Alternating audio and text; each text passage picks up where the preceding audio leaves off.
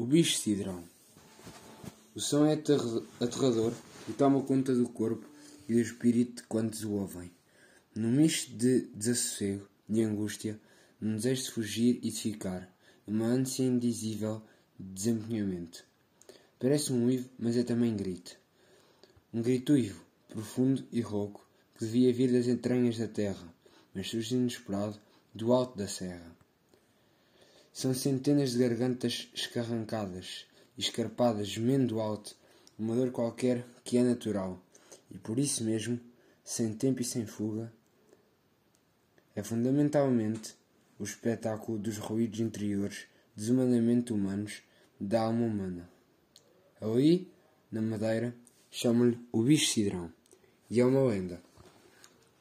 Na Ilha da Madeira, dois pontos rivalizam entre si em cinturosidade e rude o pico ruivo e o pico cidrão. Esta é a lenda do bicho si. Perdão, pico cidrão. Que ao bicho chegaremos depois. O pico cidrão é uma serra quase inacessível ao homem.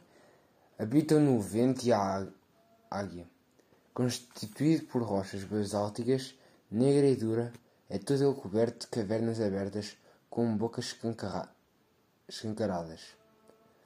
Conta-se que há tempos habitou aquelas paisagens abruptas e quase inexpugáveis um pastor. Esse homem tinha um cão, que era o único e fiel amigo de muitas solidões. Habituado àquelas lonjuras feitas de escarpas, o cão tornara-se quase tão bom saltador quanto as cabras que guardavam. Um dia recolheu o pastor o seu rebanho, o cão, que andava atrás de um animal extravaído, calculou mal o salto e despenhou-se, no vácuo. Rajolavando de escarpa em escarpa. Rolou, rasgou-se nas lâminas de pedra de um ivo de dor imensa e acabou sem dele mesmo um pouco de cada rocha. Como sempre antes, o irremediável ser humano segue um dos caminhos.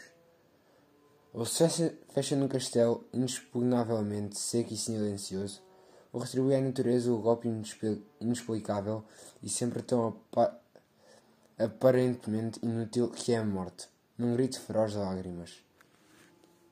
E o pastor fez-se fez eco do uivo do cão. Quem és tu que me rouba o irmão, o amigo?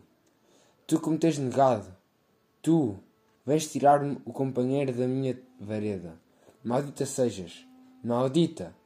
E só para sempre. Ah! Antes o tivesse um dia oferecido ao demo. O vento tomou conta do uivo e da maldição e das palavras fez sibilações. Enquanto o pastor viveu, guardou-as nas cavernas do pico, escondidas e secretas, onde só a águia penetrava para as limpar da poeira do tempo.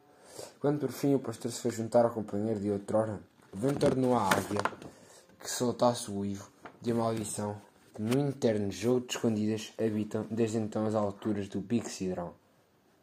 Dizem as gentes da região que aquele grivoito aterrorizante provém do ser híbrido, híbrido e demoníaco, que são os espíritos dos dois amigos, finalmente um só, o bicho cidrão.